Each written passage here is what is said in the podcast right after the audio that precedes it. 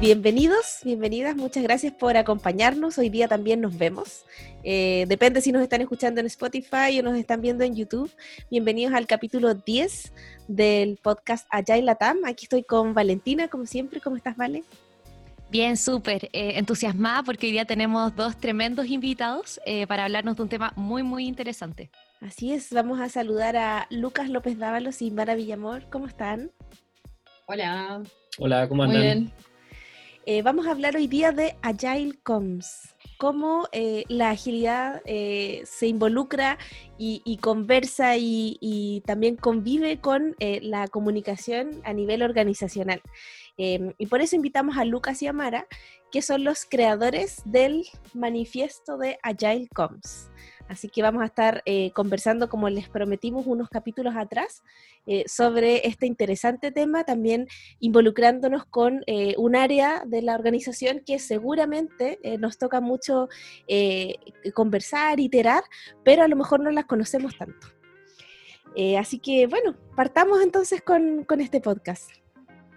Sí, primero queríamos pedirle a Mara y Lucas si se pueden presentar eh, contarnos un poquito de su historia y su conexión con la agilidad.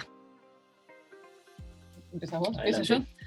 Bueno, yo eh, soy Agile Coach. Descubrí la agilidad hace algunos años eh, trabajando en un equipo con, con gente súper curiosa y creativa. Y desde ese momento es como que mi vida cambió por completo. Nunca más volví a ver lo que hacía y lo que, cómo me reunía con gente, cómo entregaba valor de la misma forma. Y em, cambio para bien, creo yo, porque es una linda forma de ver la vida. Hay cosas de la agilidad que, conversan con, la forma en la cual me siento y cómo me gusta llevar adelante mi vida. Entonces eh, me siento como en paz eh, con, con muchos de los valores que comparto. Qué lindo. Buenísimo. ¿Y tú, Lucas, cómo lo conociste? Bueno, lo, conocí a través de Mara, mi mujer.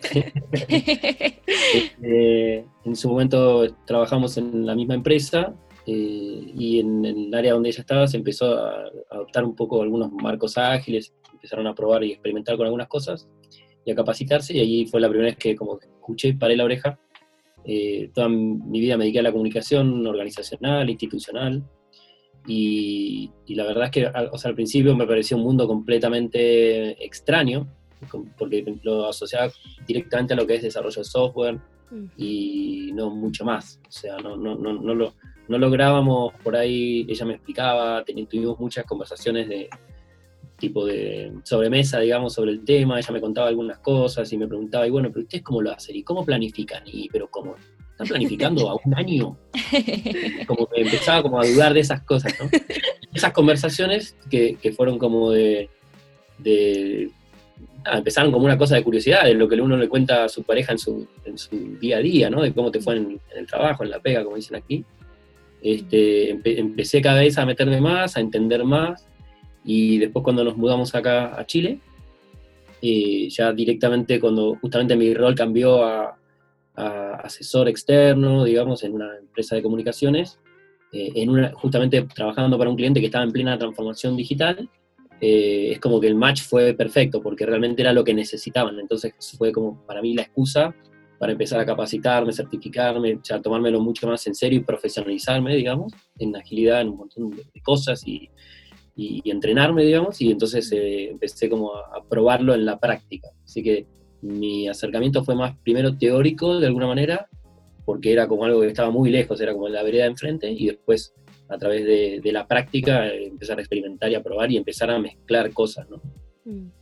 Qué interesante porque es como del matrimonio de ustedes también salió un poco esta, esta unión de, de, comunicaciones y agilidad. Y ahí, bueno, se les ocurrió en algún momento hacer un manifiesto. ¿Cómo es eso?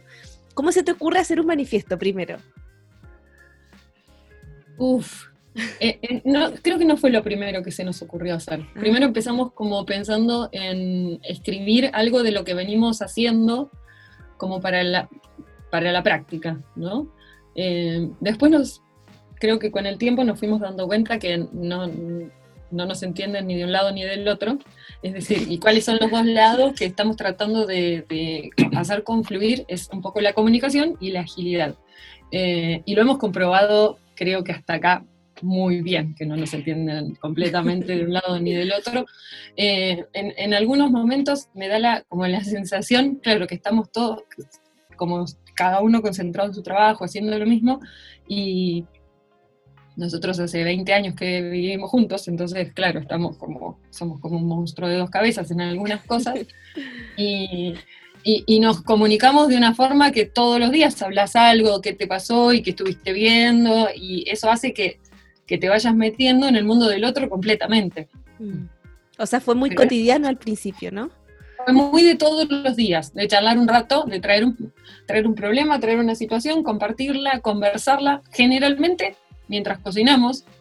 Eh, que estamos siempre cocinamos juntos, estamos cocinando y vamos charlando, y, después por ahí mucho más tarde, porque tenemos hijos, entonces cuando estamos, ven a los chicos, comemos juntos, charlamos de cualquier cosa, y después por ahí nos quedamos charlando, y ahí como analizando lo que pasó, las ideas que tenemos y cómo podríamos hacer cosas, nos dimos cuenta que había como un terreno casi inexplorado, ¿sí? Mm.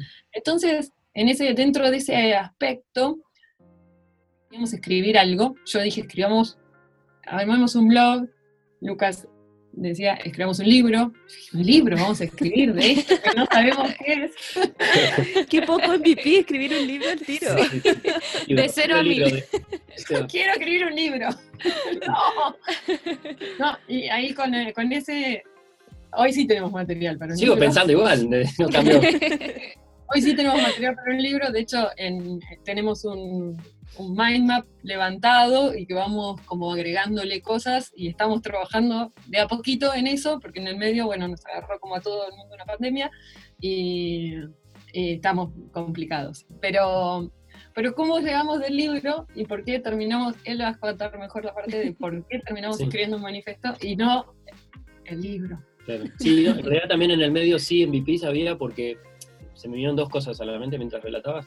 Uno es el tema de la escritura de artículos. Permanentemente, a mí especialmente me gusta mucho, bueno, como soy comunicador, periodista, escribo por default, entonces eh, me gusta mucho analizar eh, situaciones de trabajo de repente y mirarlas desde un punto de vista crítico. Y bueno, y con eso voy haciendo algunos artículos que publico normalmente en LinkedIn, más que nada, ¿no? Entonces, eh, si bien no tenemos un blog, están ahí los artículos.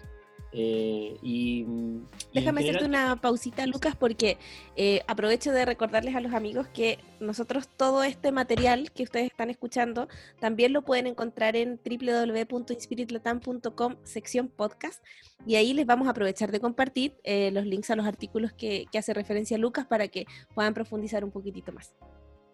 Buenísimo. así, lo, así lo pueden aterrizar.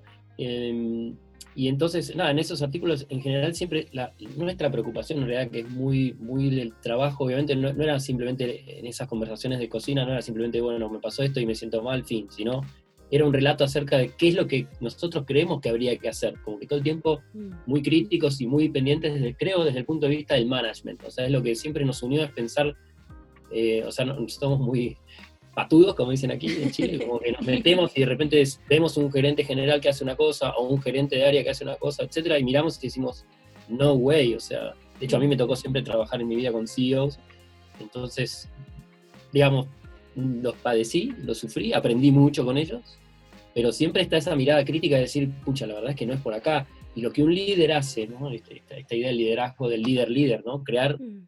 tantos líderes como sea posible en una organización, es de alguna manera para nosotros una obsesión desde el día cero, o sea, desde el primer trabajo que tuvimos, de la primera conversación que tuvimos sobre trabajo, es siempre, bueno, ¿cuánto comunican los gestos más que las palabras eh, y los hechos de un líder? ¿no? Entonces, a partir de eso se empezaron a dar estas conversaciones que tenían que ver, ya digo, más que ver en principio con management y demás, después se entró lo de la agilidad y después, claro, hubo como ese disloque en el cual de repente ella hablaba de algo en un idioma que yo no entendía, con lo cual tuve que ponerme al día para entenderlo, y cuando lo entendí dije, claro, es por acá, o sea, como que de repente dije, claro, ¿cómo, cómo estamos nosotros como comunicadores? En vez de estar mirando a los líderes o, criticando a otros, etcétera, empecé a hacer un trabajo más introspectivo, decir, bueno, ¿cómo nosotros, y particularmente yo, cómo me planteo la comunicación, cómo quiero que sea, eh, qué pasó en el medio, ¿no? Porque en estos últimos 10, 15 años el mundo cambió radicalmente y el paradigma no, sobre todo el de la comunicación, la verdad es que no ha cambiado mucho. Mm. Este, entonces, bueno, desde ese lado empezamos a, a- a construir estos textos primero, eh, estos artículos, y después que tienen algo de anécdotas, son, me gusta mucho el storytelling, así que por ahí hay una historia de algún jefe que le hace algo con su equipo y le cuenta y pasan cosas. Y después Sin siempre hay nombre, me imagino. ¿Cómo? Sí, Sin no, nombres, me Sin nombre. Bueno, no, no, no, los- en realidad tienen nombres, pero están cambiados. Entonces Ah, hablo, ok, ok. hablo de Camila y hablo de Pepe y hablo de José y de no sé quién y son todos nombres ficticios, así que no, ninguna, ningún manager salió herido en, este, en ese caso. No, y además, Está bueno, está bueno hacer el disclaimer. Sí, sí, sí, sí, y están bien curados, nunca vamos a poner, no está ni, ni dónde fue, ni tampoco el momento, porque tenemos como un inventario de historias que vamos guardando y, y podemos contar algo. El otro día descubrimos una que tiene como 10 años. Así. Eh, Wow. Claro, pero estábamos charlando y dice, claro, porque eso me hizo acordar a tal cosa y vos te acordás que pasó tal otra, no voy a decir nada.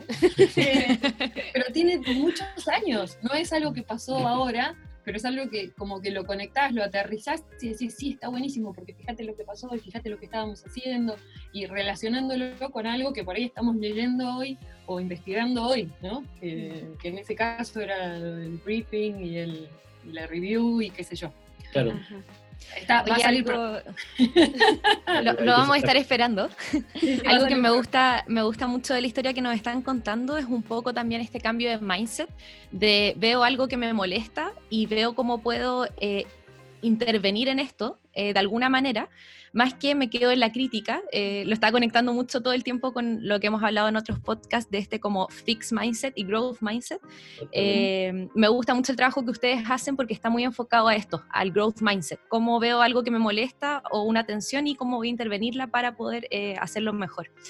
Y en esa misma línea, cuando nos hablan de estos dos mundos que están como contrapuestos, por un lado el tema de comunicaciones, que pareciera no tener nada que ver con este otro mundo de la agilidad, eh, sobre todo con este paradigma que se tenía antes de, no, la agilidad son temas de software y eh, pareciera ser un tema más duro, más de estructura y el paso a paso, qué sé yo.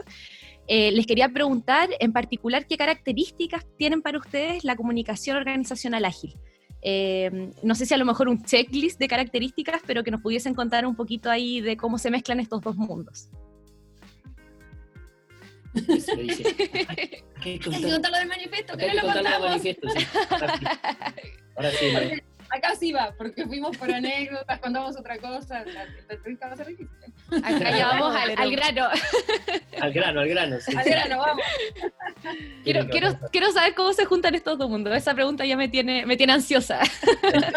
Ahora necesito saber. Sí, en realidad, bueno, otra vez, ¿no? Todo partió de, de quizás justamente empezar a, como te decía, ¿no? En ese banco de pruebas, por llamarlo de alguna manera, o experimentos que empecé a hacer, particularmente yo en mi trabajo, en el día a día, este, empecé por el lado de la facilitación. En realidad, justamente tenía en esta eh, consultora en la cual estaba trabajando, había que hacer, digamos, este, había una cierta metodología y yo tenía que trabajar y, y desarrollar ciertos este, encuentros, sesiones estratégicas, etcétera, etcétera. Y ahí es donde, por suerte, digamos, tuve la suerte de que tuve mucha libertad y me dejaron experimentar, justamente porque el cliente estaba atravesando ese- esa, esa transformación que mencionaba.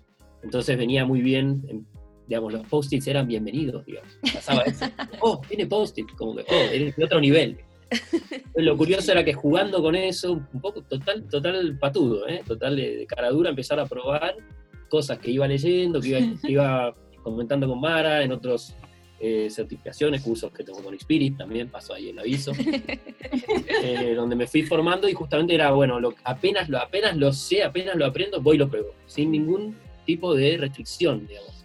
Y eso estuvo muy bueno porque, de hecho, fue muy bienvenido por el cliente, este, porque justamente eh, es algo nuevo, o sea, nadie, nadie está jugando en ese terreno, ¿no? Entonces de repente tenía esa posibilidad de decir, claro, no, no, no está, eh, ahora, a ver, por ejemplo, uno hace Scrum, no sé, en, en un equipo de desarrollo de software, y sí, se hizo cuántas veces en 20 años, muchas veces, o sea, Mm. hay millones de cosas escritas, hay millones de playbooks y cosas que te dicen, experiencias, no sé, hay coaches, hay, todo eso está. Ahora de este lado no hay ni un solo coach, no hay un coach ágil que trabaje netamente desde la comunicación, que se haya formado como un comunicador y esté No había hasta para que ustedes lo generaron. Claro. Claro, Ahora sí. No había.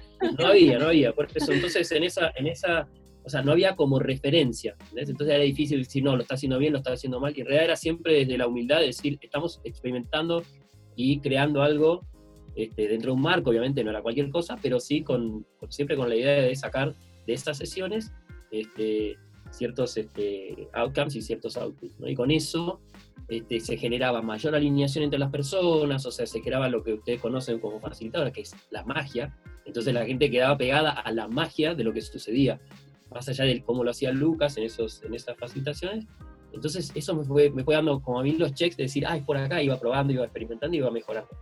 Y ahí fue donde dijimos, bueno, a ver cómo hacemos para esto, poder transformarlo en una experiencia que se pueda traspasar, que se pueda transmitir a otros y que otros se enamoren también de este, de este camino, de alguna manera. Y ahí fue donde dijimos, pará. Y mm. conectamos con lo que es el primero el manifiesto de Agile People, ah. de Pia María Toren, ahí fue, o sea, por ese mm. lado, por el lado de... más de People. Más de People. Mm. Eh, human Resources, digamos, ¿no? que recursos humanos, es, el, para los que están escuchando, el HR, ¿no? se llama manifiesto, eh, eh, Agile Manifesto. Sí. También van a encontrar ese link que ustedes lo van a poner seguramente. Ahí en la página. La página. Pero ese, ese está muy, de hecho, nuestro, manifiesto está muy, si uno lo lee, está muy orientado hacia eso, obviamente al manifiesto original de desarrollo de software, pero tiene ese como intermedio, uno lo lee y te va a resonar claramente y está bien, lo hicimos con total este, impunidad, porque creemos que es por ese lado, ¿no? O sea, las personas son la clave acá, como lo son también en el manifiesto original, si uno lo lee también, en el fondo son las personas por sobre los procesos, entonces está bien este, Igual tiene una diferencia grande que fue cómo, lo, cómo, cómo fue que llegó a, crearse, ¿no?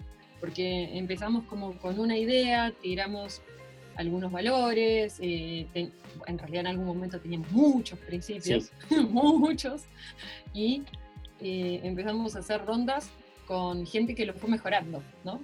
Em, no es que lo escribimos nosotros dos solos, o sea, nosotros hicimos el primer borrador, y, a partir de eso fue mejorando.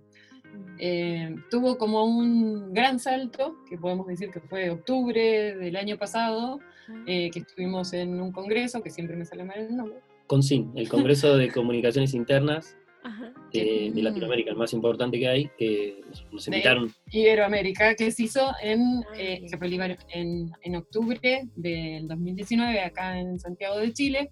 Estuvimos ahí como parte de la organización, qué sé yo, y en un, hicimos un open space, dentro del open space, uno de los slots, los slots fue eh, la presentación de este borrador. Ah, Entonces, eh, en ese momento se dio la posibilidad de que personas que ni sabían de qué estábamos hablando, que no eran como de nuestro círculo de conocidos o de contactos frecuentes, se junten eh, todos en una mesa como, a ver, dale, ¿qué tienen y cómo? Y, y ahí bueno, por eso está al francés. No era, un centro, era, un, centro de esquí, no tiene la mística que era un no, centro no de esquí. No, no fue en un centro de esquí, nada. Pero bueno, sé que en el Hotel Sheraton el año pasado, cuando se hizo el CONCIN acá en Santiago, fue muy importante para nosotros como para validar. Si bien nosotros íbamos mostrándolo así con mucho cautela y bueno, mira, tengo acá a mi hijito, te lo muestro.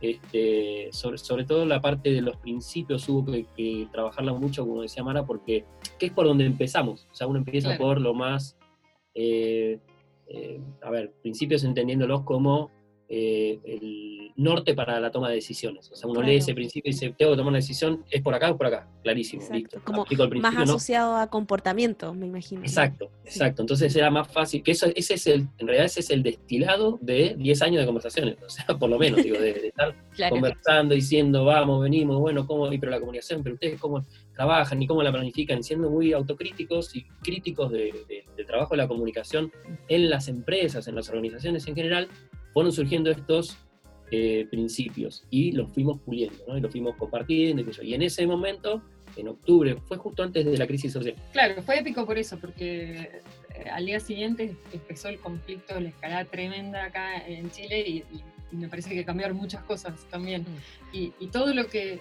no sé si cambiaron muchas cosas queríamos que cambien muchas cosas. Ojalá cambien muchas oh. cosas algún día. Sí, es verdad, es verdad. Cambiaron desde nosotros, quizá, pero claro. bueno. Bueno, hubo un quiebre, un quiebre, un quiebre. Yo creo que hubo un quiebre muy Todos importante. Todos podemos reconocer que un quiebre, claro. Sí. Y, y hay, eh, hay parte de los principios donde habla mucho de la co-creación o de la co-construcción, y, y, cómo, cómo, conversa el manifiesto, lo hicimos de esa forma, ¿no? dando la, la, posibilidad de crear y obviamente conversar, debiera conversar completamente con la agilidad, porque no es que escribimos algo y está ahí, y, después lo seguimos presentando con gente que no estuvo ni en el consigne, estaba dentro de nuestro círculo, a cada tanto eh, hacemos un Zoom parecido a este y les contamos eh, de qué se trata y pedimos feedback, y de hecho se puede dar feedback desde la página, porque la idea es como, ah, no se entiende, ¿y cómo te gustaría? Y en esa conversación con otros podés encontrar algo que nunca habías visto y estaba escondido bajo una piedra. Sí, sí, la verdad es que el feedback que nos han dado es, fundamental, eh, fue muy bueno. Este, a, veces una palabrita, no sé, cambia realmente todo el sentido, sobre todo, eso se ve mucho eh, también en, lo que son, sería la parte del core de los valores, ¿no? Que ahí, este, como que de repente había, cuando también, cuando al principio, como se habrán dado cuenta que somos largueros, o sea, era muy largo, había mucha información, mucha, mucha este, carne y hubo que cortar, entonces para que sea más compacto. Y refinando y refinando y refinando aparecieron hallazgos como por ejemplo lo de, me voy a uno de los, de los valores, ¿no? que habla de la comunicación auténtica sobre la comunicación espectacular. Y eso fue en particular de una conversación, me acuerdo exactamente el momento, en este congreso, em, mientras, mientras estábamos ahí sentados este, en el Open Space, haciendo el, tomando yo el feedback de lo que, de lo que salía y todo, y fue como, fueron momentos así de, como de iluminación, ¿entendés? Estar conversando así, y de repente, no, pero para, ¿es, ¿es genuina o es auténtica? ¿Es esto o es lo otro? Y la, gente con la que estábamos son todos comunicadores, que de hecho son los que aparecen abajo como firmantes, ¿no? Varios de ellos. Entonces, lo interesante es que ellos le dieron esa mirada también desde la comunicación eh, y, y, se volvió más traducible, más entendible, ¿no? Bien. Oye, bueno, de lo que los estoy escuchando, eh, nombraron facilitación, nombraron co-creación, a propósito de la pregunta de Vale de qué características tiene, así como si las pudiéramos listar. Eh, ¿Qué otros elementos son clave para decir, bueno, estoy eh, aplicando agilidad o estoy eh, siendo ágil desde las comunicaciones? Está buenísima la pregunta. La iteración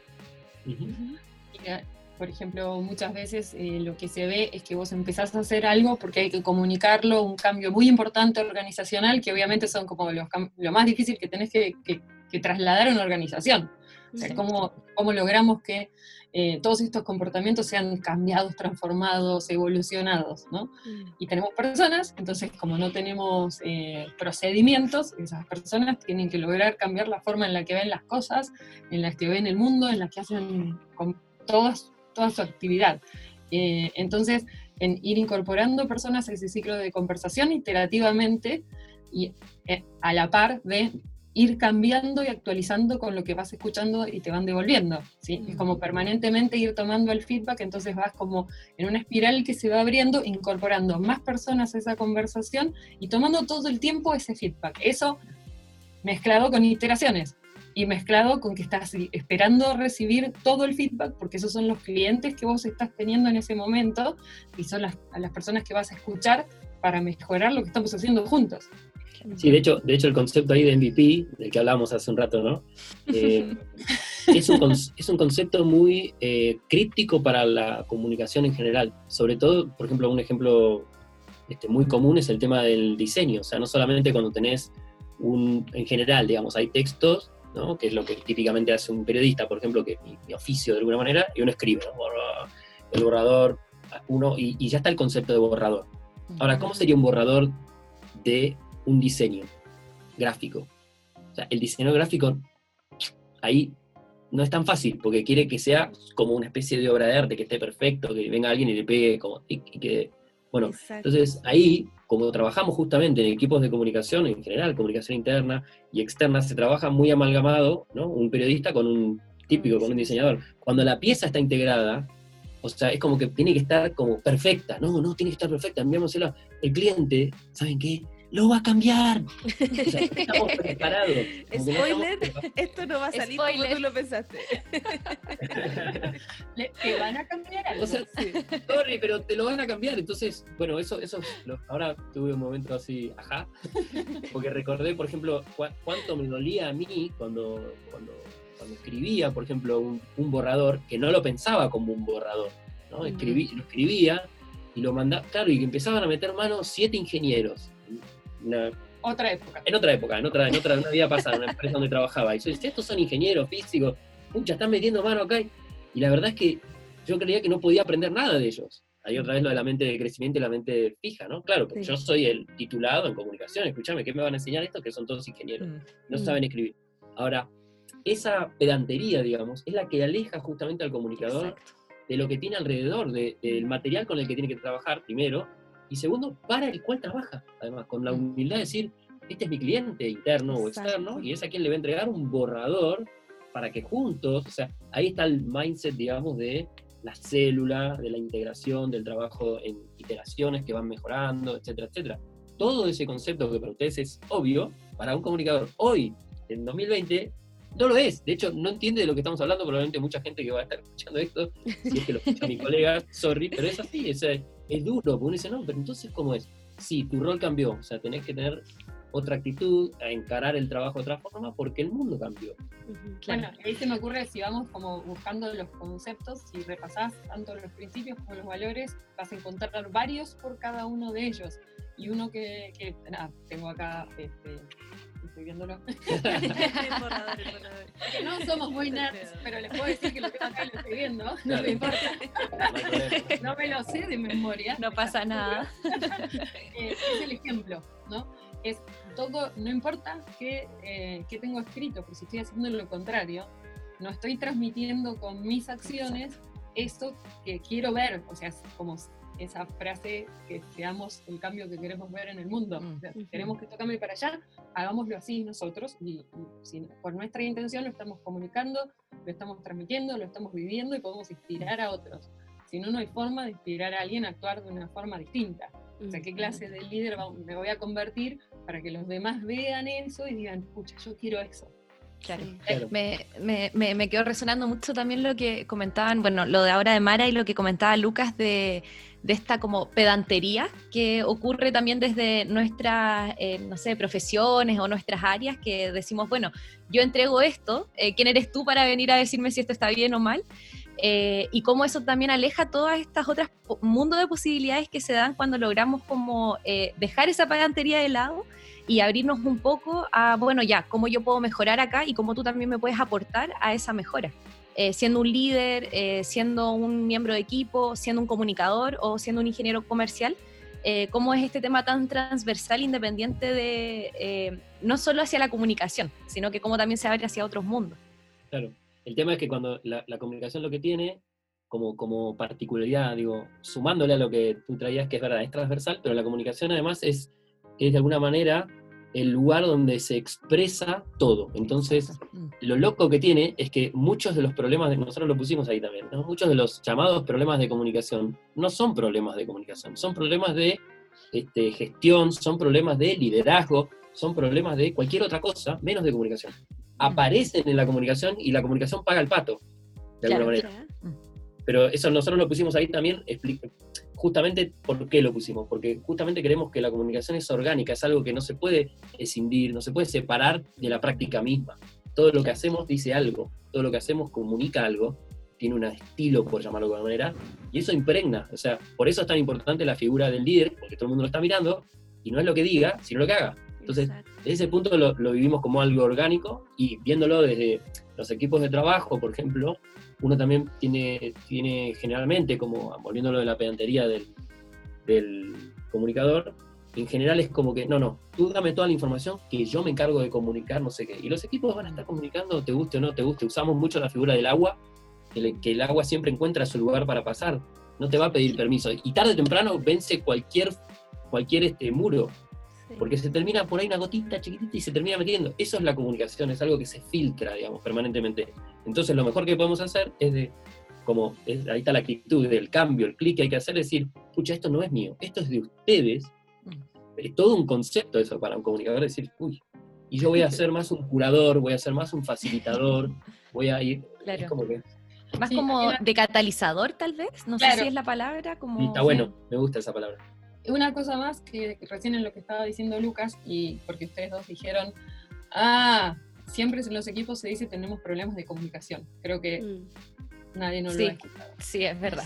Es como el cliché, el cliché ya dentro del trabajo en equipo. Total. Es lo más fácil de decir, eh, tenemos un problema. ¿Y qué es la comunicación? En realidad, si te pones a pensar y podés degranar el problema que tenemos, en lugar de etiquetarlo con simplemente es de comunicación, yo generalmente lo que se empieza a suceder es que vas bajando, vas bajando y te das cuenta que en realidad no estamos de acuerdo. No es la comunicación el problema. Vos pensás una cosa, el otro piensa otra. no estamos conversando. Sí te entiendo. Sí te entiendo, pero no estoy, de, acuerdo. Y por ahí hay que acordar que no estamos de acuerdo y seguir. Porque hay discusiones que no se van a salvar. Uno va a seguir pensando una cosa, el otro va a seguir, y no quiere decir que no van a conversar de ninguna otra, comunicarse de nada más. Para eso sociocracia por dummies, digamos, ¿no? lo que te puede abrir el mundo. Claro, las reuniones generalmente estamos esperando tener consenso. Hasta que no tengamos consenso no avanzamos, y si no, y al final la gente da un consenso tipo, bueno, está bien. Bueno, dale, me cansé. Pero no, se hace Por agote. Claro, bueno, no, creo en esto, pero ok, hagámoslo, como de, claro. ¿de, qué sirve ese consenso? Sí. Claro. Este, y la otra cosa asociada, perdón, asociada a lo de la comunicación, que el problema tenemos problemas de comunicación, es que nadie en el mundo, ustedes lo pueden empezar a probar mañana, pruébelo señora, pruébelo señor, pasa en cualquier lado, nadie te va a decir que la comunicación no es importante. Eso lo sé porque vendo comunicación hace 20 años. Todo el mundo dice, no, pero acá, en este proyecto o en esto que hagamos, siempre salte, no, pero la comunicación es importante. Y ahí es donde aparece el, ay, te vende comunicación. O sea, te vende algo que en realidad te promete algo que después no se puede hacer porque nosotros siempre decimos, hicimos un trato con Dios él no hace comunicación y nosotros no hacemos milagros. Eh, en ese nosotros no estamos de acuerdo, pero no importa. Digamos que sí. Bueno, con, el universo, llámalo como quieras. Depende de cada uno. Depende de lo que cada uno crea. Oye, ¿sabes cada uno crea, claro, porque si no es exclusivo.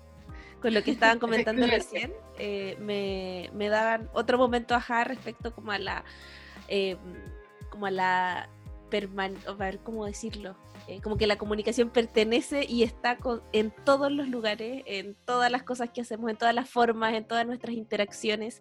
Eh, y desde ahí también me recordaba mucho a propósito que justo ayer estuvimos con Vale en una sesión de aprendizaje in Spirit de Human Systems Dynamics. Eh, me hacía pensar en cómo, cómo es tan importante el identificar si estamos o no de acuerdo y ser capaces de accionar y de movilizarnos independiente del acuerdo. Eh, independiente de lo que tú crees, lo que yo creo, lo que él cree, lo que el líder dice o lo que el líder hace, eh, la importancia del movimiento y de la acción. Em, y con lo que nos escuchaba también me hacía mucho sentido eso, de que el, al, al, impregnar agilidad en comunicaciones o al involucrar comunicaciones en agilidad, sea cual sea el, el inicio y el fin, eh, finalmente lo que hacemos es como darnos más posibilidades de eh, comprender desde qué puntos de vista estamos y cómo movernos respecto a eso. Eh, me parecía súper interesante.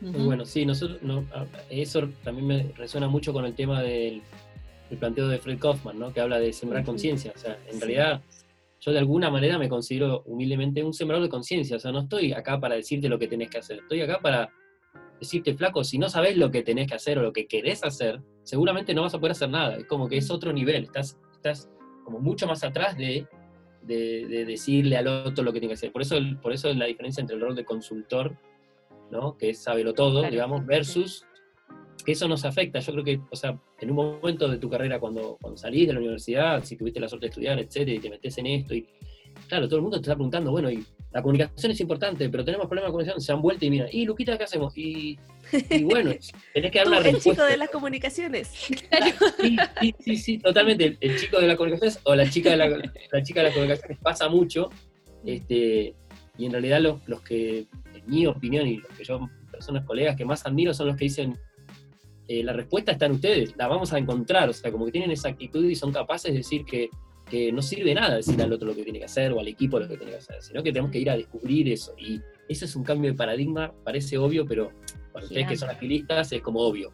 Para los comunicadores hay un largo camino para recorrer. Claro. Oye, Lucas y Mara, ahí en línea también con esto de eh, como el paso a paso, porque me imagino que, claro, ustedes llegan a una organización y eh, como estábamos hablando ahora, oye, chico o chica de comunicaciones, ¿cuáles son los pasos a seguir para mejorar esta comunicación que no está fluyendo en, eh, dentro de nuestra organización? Les queríamos preguntar a lo mejor algunos tips o acciones concretas que las personas pudiesen tomar de, en base al manifiesto que ustedes crearon Eh, de repente ahí sí nos pueden complementar tal vez con alguna historia, eh, sin nombres, podemos cambiar todos los nombres, no hay problema. Eh, pero también nos gustaría un poco extraer en esta entrevista, desde su experiencia, cuáles podrían ser algunos pasos que la gente pudiese a lo mejor intentar aplicar el día de mañana. Uh, se miran así como... Qué buena pregunta. Sí, sí. yo. Es un mundo de la respuesta. Sí, mira, te, puedo,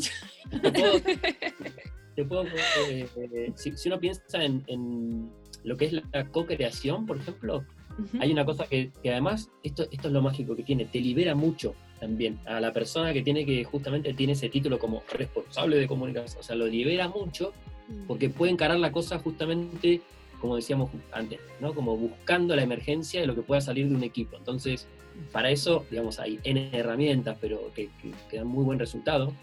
Pero, por ejemplo, lo he, hecho, lo he hecho en algún momento que es muy interesante hacerlo, es trabajar con un World Café de repente, incluyendo eh, en cada mesa una pregunta poderosa, por ejemplo, que tenga que ver con eh, la la planning de comunicación que se esté llevando adelante o, lo que hay que hacer en comunicación, pero dividirlo en el equipo y trabajarlo justamente con estas preguntas y que en cada pregunta, en, cada mesa se trabaje alrededor de un tema, digamos. Y el World Café, cuando lo empezás a usar, lo empezás a entender y lo vas este, hackeando, te puede dar muy buen resultado en muy poco tiempo. Eso es lo mágico, que la gente, esto que yo decía, el outcome y el, y el output, ¿no? De repente te, te genera, o sea, genera en el equipo mucha alineación en poco tiempo, incluso más allá del resultado de lo que puedas realmente extraer.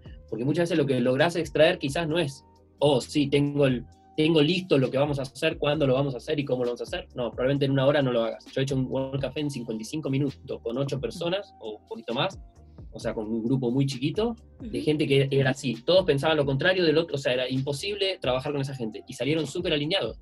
Entonces fue como un rayado de cancha, fue espectacular porque después trabajar con eso fue mucho más fácil, porque la gente estaba alineada, pero ni siquiera sabía por qué.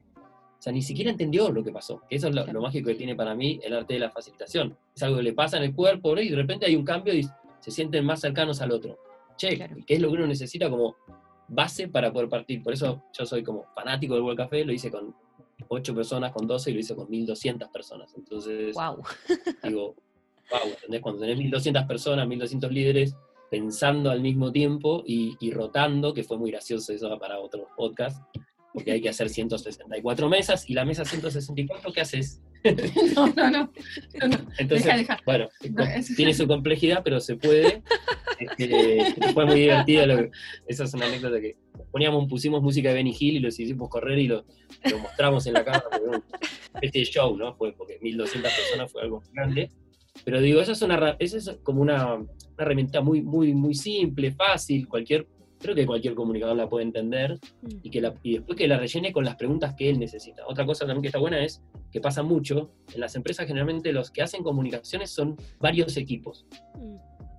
No es común llegar y decir, incluso, incluso aunque esté todo centralizado, que igual no lo recomiendo, aunque estén las comunicaciones centralizadas, siempre están los de marketing, siempre están los de comunicaciones internas, que necesariamente dependen de recursos humanos, de people, digamos, y por otro lado está la gente que hace PR, o sea, relaciones públicas, siempre, siempre está. Y después hay gente que tiene parte de su tiempo, de, por alguna, algún cargo, este, no sé, de secretario, de no sé qué, o algo, que quizás parte de su tiempo lo dedica a la comunicación, porque envía los mails que manda el gerente general, porque hace no sé qué, porque hace no sé cuál. Ese es el panorama normal de las empresas que está distribuida la comunicación así de una cosa medio por vocación, porque le gusta, el otro no sé qué, el otro porque es el de marketing, lo que sea. Cuando tú logras juntar en un World Café, por ejemplo, a todos los que tienen que ver con la comunicación y les haces preguntas poderosas que los hacen verse como parte de algo más grande que su propio silo, les estalla simplemente la cabeza en mil pedazos y se conectan de otra forma. Entonces te permiten también crear, digo el Café porque es algo que cualquiera lo puede hacer, digamos, este, y te permite crear desde esa base algo completamente virtuoso. Después la gente queda conectada, ¿no? Y la red esta de embajadores que se habla mucho de, lo, de comunicación te queda como tendida en, en una hora o en mm. dos. Es, fantástico. Claro, y de esa misma como red es como vas descubriendo y vas haciéndola crecer, porque justamente uno, cuando hacemos esta combinación de agilidad y comunicación, sabes que no vas a descubrir todo de la red de entrada no voy a saber todas las personas. Entonces, ¿cómo habilitas canales para que estas personas lleguen? ¿Cómo las recibís? ¿Cómo los haces parte cuando se van subiendo por el camino de esto que decimos que es como más grande que ellos mismos? ¿Sí? Entonces, vamos descubriendo esos embajadores que terminan disfrutando mucho de esto que no saben qué es. Por eso eso que les gusta hay que hacerlo parte y, tener un... Eh, y empezar a transmitir por, esas, por esa red lo que antes por ahí se transmitía de otra forma, ¿no? Entonces el descubrimiento te ayuda también a mejorar cómo llega esa información. No es lo mismo que a mí me cuente algo, eh, alguien cercano, conocido, que me llegue un mail frío, aburrido, que capaz que lo leo, ¿no? Sí. Quizás solo aclarar que el World Café no es, o sea, es, una, es algo que los agilistas hacen pero no viene de la agilidad más pura y dura, digamos. No, no, no. Claro. Sabemos que entra todo en ese paraguas, pero... Claro, lo traje porque me, pareció me parece lo suficientemente como simple de alguna manera para que alguien que realmente no tiene idea de nada de lo que estamos diciendo pueda tomarlo, googlearlo, buscar y decir, ah, a ver, y, lo pueda probar. Después, obviamente, hay equipos de marketing, por ejemplo, que ya están trabajando con Scrum. Este, eso está sucediendo y está buenísimo, o sea, y genera, genera todo lo que conversamos, o sea, está expresado en esas, en esas células que son, son experimentos nuevos que están, se están haciendo y que están buenísimas. Este, yo no me dedico al marketing, así que no, no, puedo contar esa experiencia, pero sí me parece que si ellos leen este manifiesto les va a hacer mucho sentido, este, porque en realidad lo importante, como siempre decimos, y esto creo que compartimos la visión, lo importante acá atrás de todo esto es, es más allá de la herramienta o el marco de trabajo en particular, es el mindset, ¿no? O sea, si efectivamente lográs empezar a ver las cosas de otra forma, y empezando, como dijimos antes, siendo autocrítico de tu propio mindset. Mm. Por ahí también me, me recordaba mucho de lo que les escuchaba a ustedes. Eh, volvemos a, esta, a la importancia de tener una visión sistémica de la organización y cómo soy parte de algo más grande y lo que yo hago efectivamente afecta al otro. O sea, como eliminar la visión de silos y entender que estamos totalmente integrados, creo que eh, es fundamental. Em, y también con lo último de, por ejemplo, integrar a los, a los de marketing o integrar aquellas prácticas tan interesantes que están surgiendo en recursos humanos en general, eh, finalmente vamos todos hacia el mismo lugar. Eh, hace un par de días reflexionábamos con el equipo sobre, por ejemplo, Business Agility es eh, un concepto que en opinión de algunas personas, de uno de nuestros compañeros, por ejemplo, que David lo comentaba, eh, es, es, agilidad. Finalmente eh, es, es hacer o implementar el manifiesto en toda la organización. ¿Y por qué se llama distinto? Y, a propósito de eso era como, bueno, es importante también visibilizar las posibilidades que en este caso tiene la agilidad dentro de un equipo de comunicaciones, más allá de que uno diga, ah, ya, pero es agilidad, es lo mismo, eh, hace referencia a lo mismo. Sí, claro, pero, pero a lo mejor esto nos permite poner una lupa y poner atención también sobre lo valioso para estos equipos de incorporar estas prácticas o esta forma de pensar diferente em, y cómo eso tiene beneficio para toda la compañía en general. Eh, Una cosa que está buenísima también que podemos recomendar es el sitio de estructuras liberadoras que ha sido traducido recientemente por gente amiga nuestra. Lo súper recomendamos porque ahí justamente yo algunas de esas estructuras las he utilizado para algunas de estas facilitaciones, por ejemplo el One Two for All es, es fantástico lo que logra, la alineación que logra y otra vez en muy poco tiempo lo que sería una reunión, cualunque, o sea, una reunión cualquiera, que mm. pucha, sale todo el mundo como, ah, no entendí, que sí, el otro está pegado con el celular, le pasa no sé qué. Al facilitar ese espacio y, usar una estructura de estas, el resultado es realmente exponencial. y la gente queda otra vez, como te digo, súper consustanciada con lo que sucedió, de qué se habló, etcétera, y se siente parte de algo. Así que eso me parece importante. Nosotros tratamos de pensar en, la agilidad como en, en, sentido amplio de la palabra, ¿no? Por eso este, por eso tratamos de justamente, fue, fue todo un debate esto, ¿no? Porque está siempre esa tentación de, no, hagamos el framework, no, hagamos la metodología, hagamos y te quedas con el cosito que uno aprieta un botón y mágicamente te soluciona. No existe eso, no existe y es, es muy irresponsable, digamos, de nuestra parte este, decir que, que probablemente no sé, tenemos nuestro framework, ¿vale? Lo estamos ahí, estamos ahí macerando. Nada para entender eh, cómo uno pasa de acá a allá digamos. No es como un framework de a ver, como, no, como mala palabra, ¿no? sino como dar un marco para mostrar por dónde iríamos y que ese camino no sea como una carta ¿no? Claro. Donde en general en, el mundo de la comunicación organizacional se trabaja de esa forma hoy día. Hoy claro. ¿eh? Pero está, está bueno. Hoy, claro. Y la semana que viene también. Donde, ¿cómo vamos a hacer eh, la comunicación de este nuevo bla? bla, mm. sea lo que sea, ¿no? Y arman semana, entonces acá comunicamos a los líderes, acá los líderes le mm. cuentan a sus reportes, acá no sé qué. Y no funciona así. ¿De dónde sacaron que funcione así? Es, como si fuesen máquinas que se están comunicando o con unos con otros. No, no funciona mm. así. Eh, estamos conectándonos con otra cosa.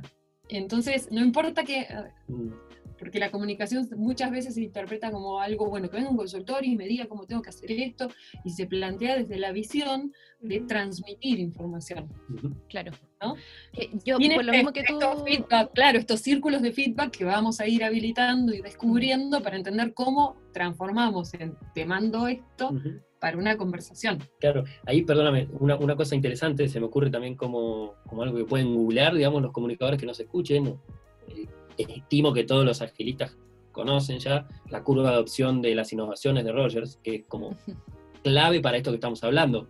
O sea, si logras estructurar, que nosotros lo hemos, lo hemos hecho en algún minuto, eh, mm. lograr, si logras estructurar una campaña, por ejemplo, de engagement de empleados, ¿no? de engagement, una palabra, o digamos, estas famosas campañas de engagement internas, ¿no? Que se hacen, si la logras estructurar con el principio de eh, la curva de adopción, y, efectivamente te sentás con el equipo creativo y le decís, mira muchachos, no sé si lo conocen al amigo Everett Rogers, bueno, acá está, mira, lo mostrás, les vuela la peluca, porque dicen, claro, es lo que es perfecto, o sea, vamos entrando por acá, estos hablan con estos, estos hablan con esto, entonces ya se dedican concretamente de cómo van a hacer esos saltos de uno a otro y de uno a otro, ¿no?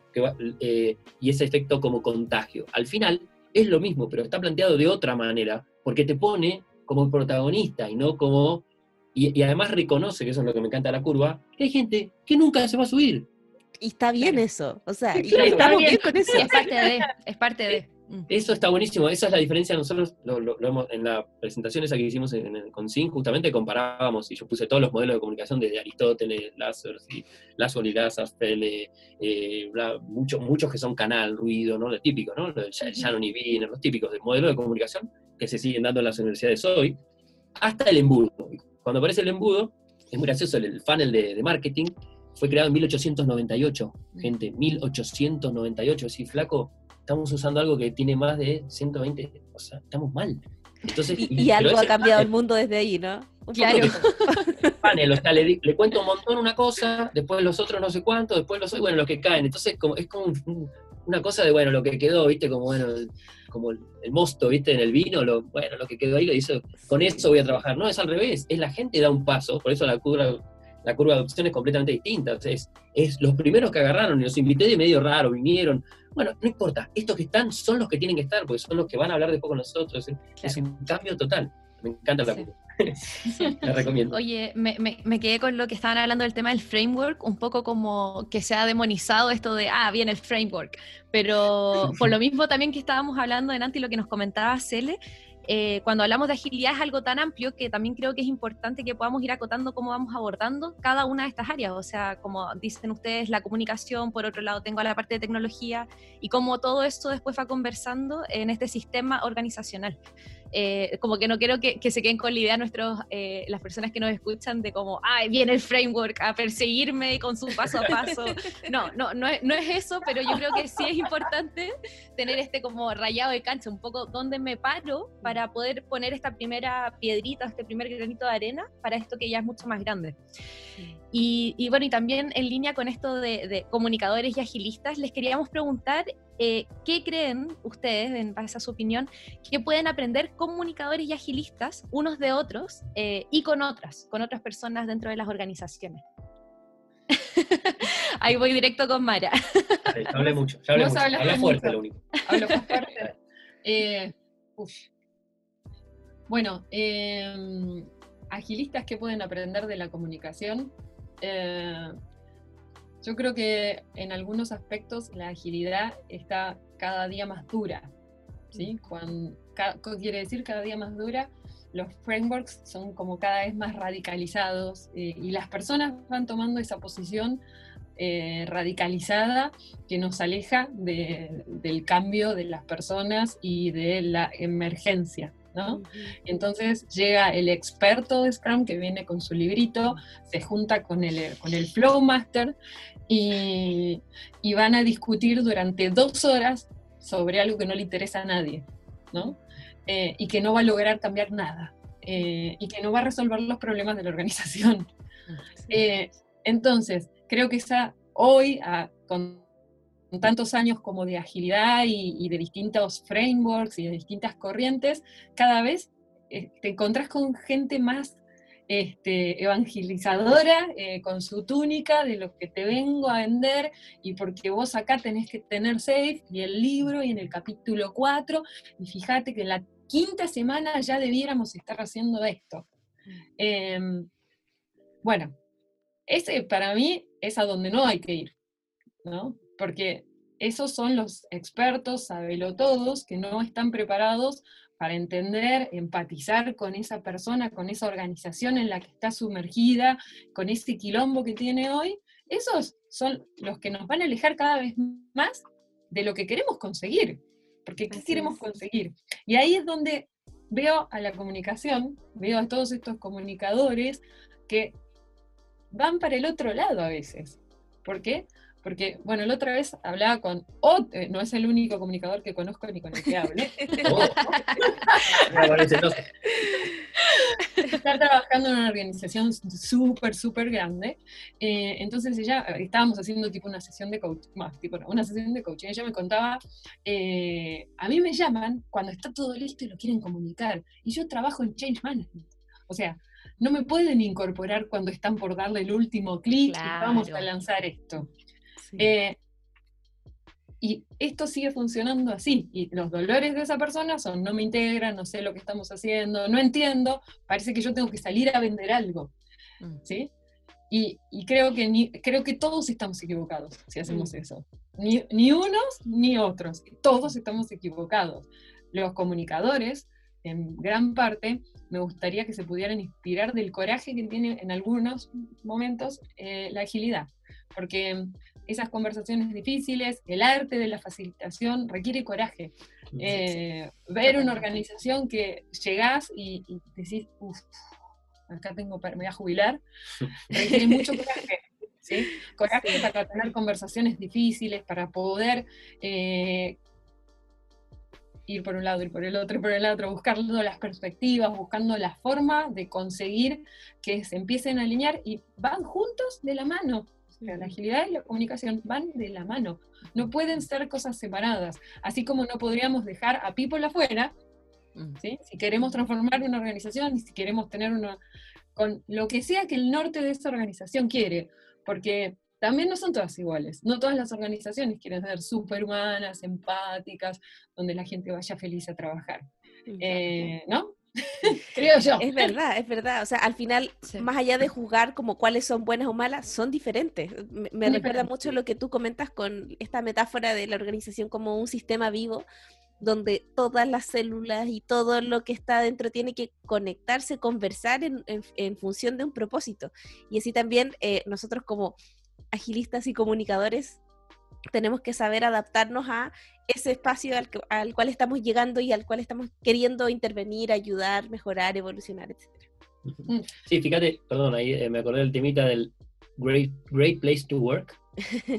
ah. Hay muchas organizaciones que se ponen eso como, oh, soy great place to work, y la gente lo comparte y tal. Ojo, no, no, es nada personal contra Great Place to Work, me parece que está buenísimo, es mejor eso que nada, probablemente.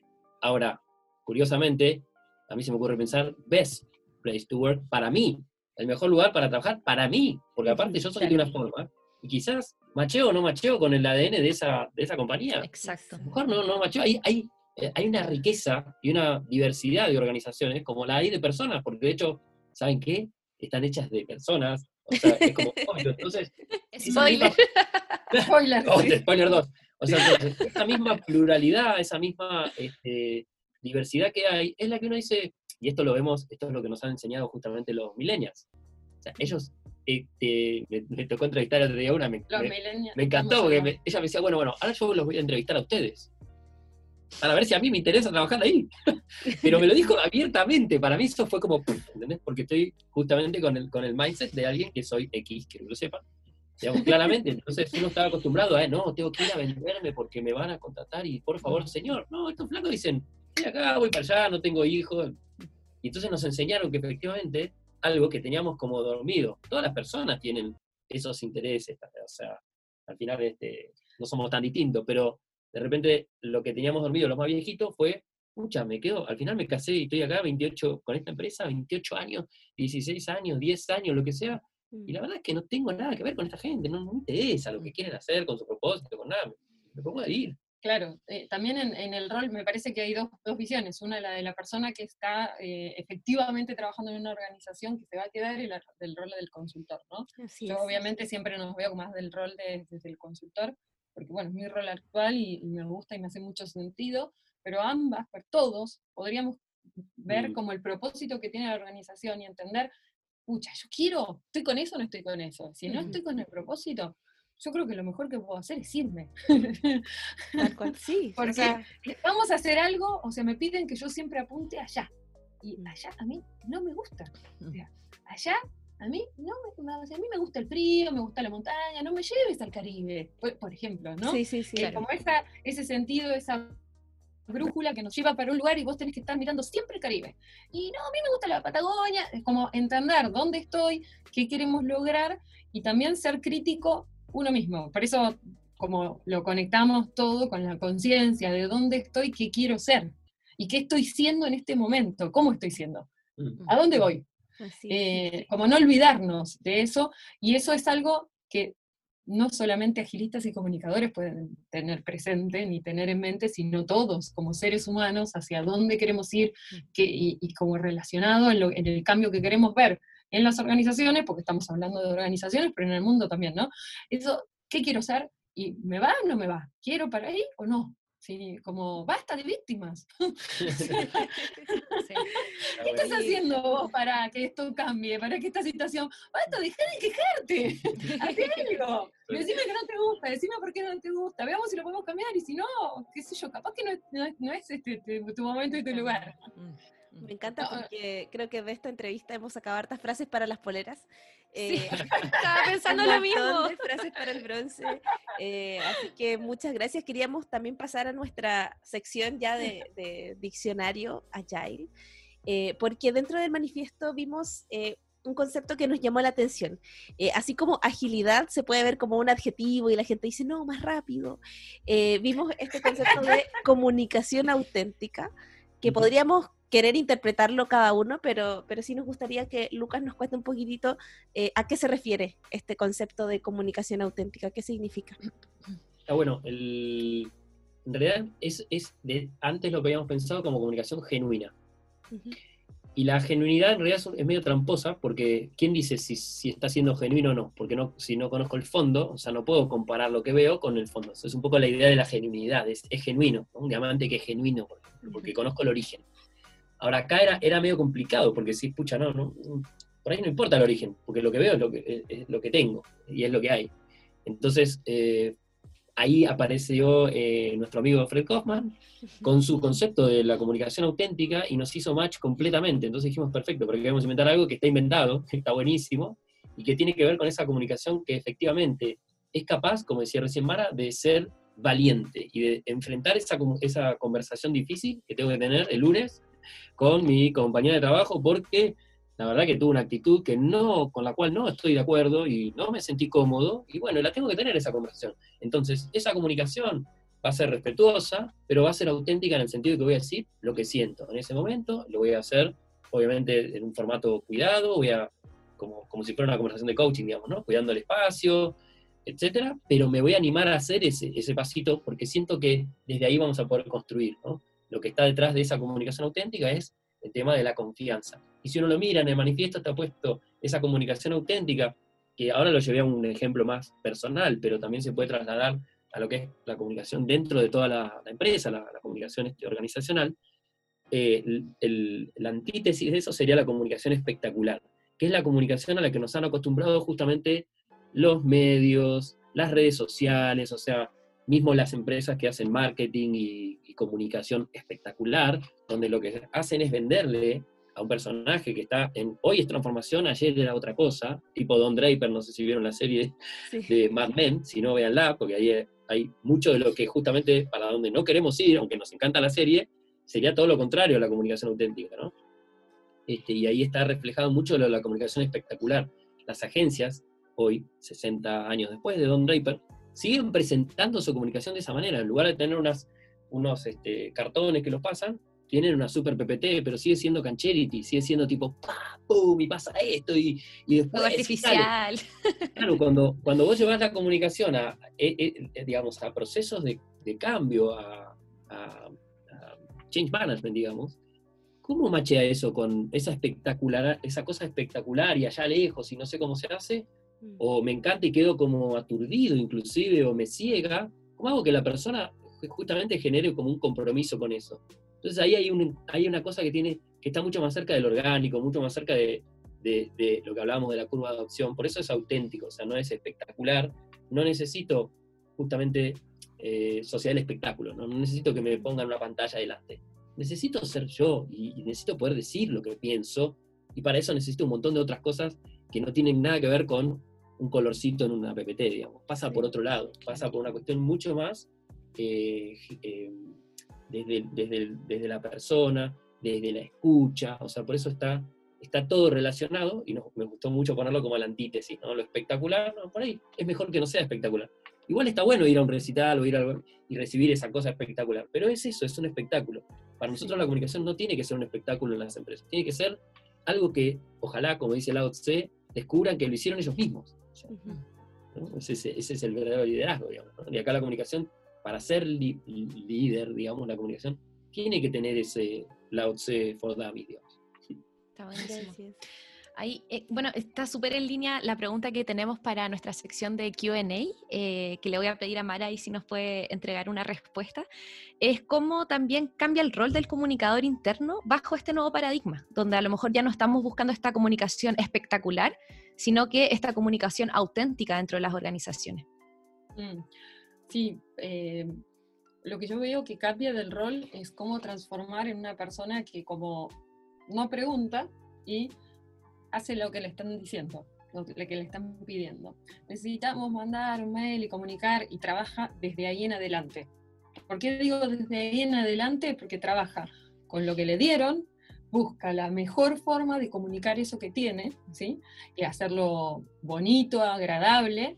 Eh, donde veo el rol de la gente que tiene que dar el paso al frente, el rol del paso del agente de cambio, es en cuestionar por qué estoy por y por qué pensás que esta es la mejor forma.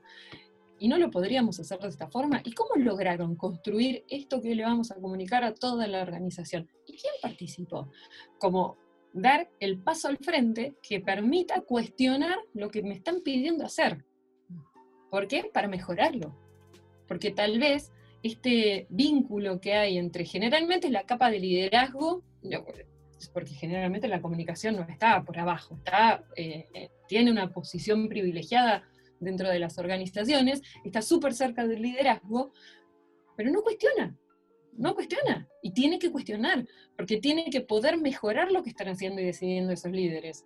Por eso entiendo y digo que tiene que ser un agente de cambio que no es operativo su rol, su rol es estratégico, que esa es, eso sí lo saben, eso sí se dicen, siempre se dice, no, porque la comunicación es, es un asset, es estratégico, porque es fundamental, pero cuando le ponemos un lugar en la organización, le ponemos el lugar ejecutor. Listo, ya pensamos todo y no invitamos a esas personas a, ayudar a diseñar y a pensar. ¿sí? Y cuando hay que hacer algo muy grande, traemos consultores. Porque también eso es, es muy doloroso, a mí me ha tocado estar de los dos lados. De los dos lados y estar en esa posición cuando eres justamente responsable de comunicaciones internas, que he tenido ese rol, eh, tú le estás diciendo todo al, al, CEO o al dueño, a quien sea, y dice, no, pero no, no es por acá, probemos, qué sé yo, no sé cuánto, bla, bla, bla, bla, bla, bla, y es como una radio prendida todo el día, tipo ya no la escucha más. O sea, esa frecuencia la, la filtra, ya no te escucha más viene como el consultor y dice, ah, porque sos Sarasa, y es lo que te dije hace un año. Pero claro, como lo dijo el consultor, entonces lo toma en cuenta. tiene que ver con que justamente, como somos, ahí hay una cosa que es muy interesante de lo que decías antes del rol de, la consultoría y demás, ¿no? Eh, hay cosas que mm. efectivamente está bueno, eso yo después aprendí a hacerlo estando adentro, le daba letra al consultor para que el consultor dijera, eh, o sea, me ponía de acuerdo de alguna manera y teníamos como un guion, porque había cosas que en mi boca era como ruido y cosas que en su boca efectivamente tenían otro efecto, simplemente por la cuestión de estar afuera. Por eso es muy importante eh, el, rol del consultor, el rol de alguien que está afuera de, ¿no? ya sea que sea coach o sea consultor o lo que sea, ya simplemente por estar afuera hay que tener súper claro que uno tiene, tiene otras este, responsabilidades, obviamente, y también otras este, cosas que se permiten, ¿no? Como que... Otra llegada. Claro, y te toman de otra forma. Eso, eso es doloroso, pero si uno justamente como comunicador interno es vivo y empieza, en vez de pelearse con eso, empieza a trabajar en conjunto, se arma una cosa que es súper virtuosa, porque efectivamente, entonces uno dice lo otro, una cosa, el otro dice el otro, se va, se va acomodando y efectivamente lográs el cambio y sos el cambio que querés ver. Pero eso requiere muchísima humildad. Claro, e integración. La claro, de poder decir, pucha, yo tengo la idea, se me ocurrió a mí, estudié, soy el crack, bueno, pero toma, decíselo vos, porque si lo decís vos, va a tener otro efecto. Como que esas conversaciones, eso, eso es ser auténtico en el sentido de bancarse eso y eso requiere mucho trabajo con el ego, experiencia, etcétera, ¿no? Oye, eh, creo que el capítulo de hoy ha estado súper interesante. Eh, les queríamos dar las gracias eh, a nombre de todo el equipo por, por haber accedido a conversar con nosotros, porque, bueno, en general, para los que no lo sepan, nosotros también conversamos fuera de los podcasts, no solamente tenemos que hacer programas para conversar, y teníamos las ganas de traerlos como primeros invitados porque realmente nos parece muy valioso lo que la propuesta que traen eh, y creemos que también amplificarla también eh, eh, puede ser muy valioso para ustedes que nos están escuchando. así que muchas, muchas gracias Lucas y Mara. también queríamos, tenemos una sorpresa para los que nos están escuchando. Si llegaron a escuchar hasta este punto y esto no va a salir ni en el sitio web ni en ninguna parte escrito, eh, queríamos darle un reconocimiento especial a nuestros auditores em, y darles un descuento, un código de descuento que solamente lo vamos a decir acá. Eh, si ustedes escriben en, o mencionan cuando estén eh, postulando alguno de los cursos el código podcast, van a acceder a un 10% de descuento en cualquiera de los cursos y los programas que estemos lanzando en ese momento, porque no sabemos cuándo ustedes van a escuchar este podcast, pero seguro eh, vamos a tener eh, ahí en www.inspiritlatam.com en la sección cursos y certificaciones. Eh, van a poder encontrar nuestra oferta, así que tienen un 10% de descuento secreto solo para los auditores del podcast. Súper buena idea. Bueno, nosotros les, queremos agradecer muchísimo, es un, honor y un gusto haber estado con ustedes conversando y, bueno, felices de estar acá y ojalá eh, estas conversaciones y estos podcasts generen más preguntas y, más dudas y más ganas de seguir creciendo e investigando. Así que les queremos agradecer por, habernos invitado y por esta conversación tan linda y este lugar que nos están dando. Muchas gracias. Sí. Y justo también ahí en línea con lo que nos dice Mara, si este podcast te genera dudas, comentarios, nuevas ideas, les vamos a pedir a nuestros auditores que nos compartan esas ideas con el hashtag AyaiLatam en todas nuestras redes sociales, estamos en Instagram, en LinkedIn. Eh, pueden seguirnos también, eh, si les gusta el contenido, compartirlo. Y también pueden enviarnos algunos aportes a contacto arroba inspiritlatam.com. Eh, y bueno, y ahora también contarles que abrimos esta nueva modalidad donde no solo pueden escucharnos, sino que también vernos ahí nuestras caritas y nuestros chascarros en el canal de YouTube que vamos a abrir ahora próximamente. Buenísimo. Buenísimo. Para nosotros también ha sido de mucho valor eh, la conversación en sí y obviamente la difusión de lo que hemos parido, como dijeron ustedes, hijo. Así que felices y también vamos a pasar nuestro chivo, nuestro aviso, que es visiten por favor agilecoms con .org. Ahí está el manifiesto del cual estuvimos conversando. Agilecoms, manifiesto. Agilecoms, manifiesto. lo pasé mal, por pasar el chivo lo pasé mal. Igual van a pasar los links las chicas. Igual las chicas. Va a quedar todo ahí respaldado, sí. Muchas gracias, chicos. Muchas gracias. Nos vemos en un próximo capítulo.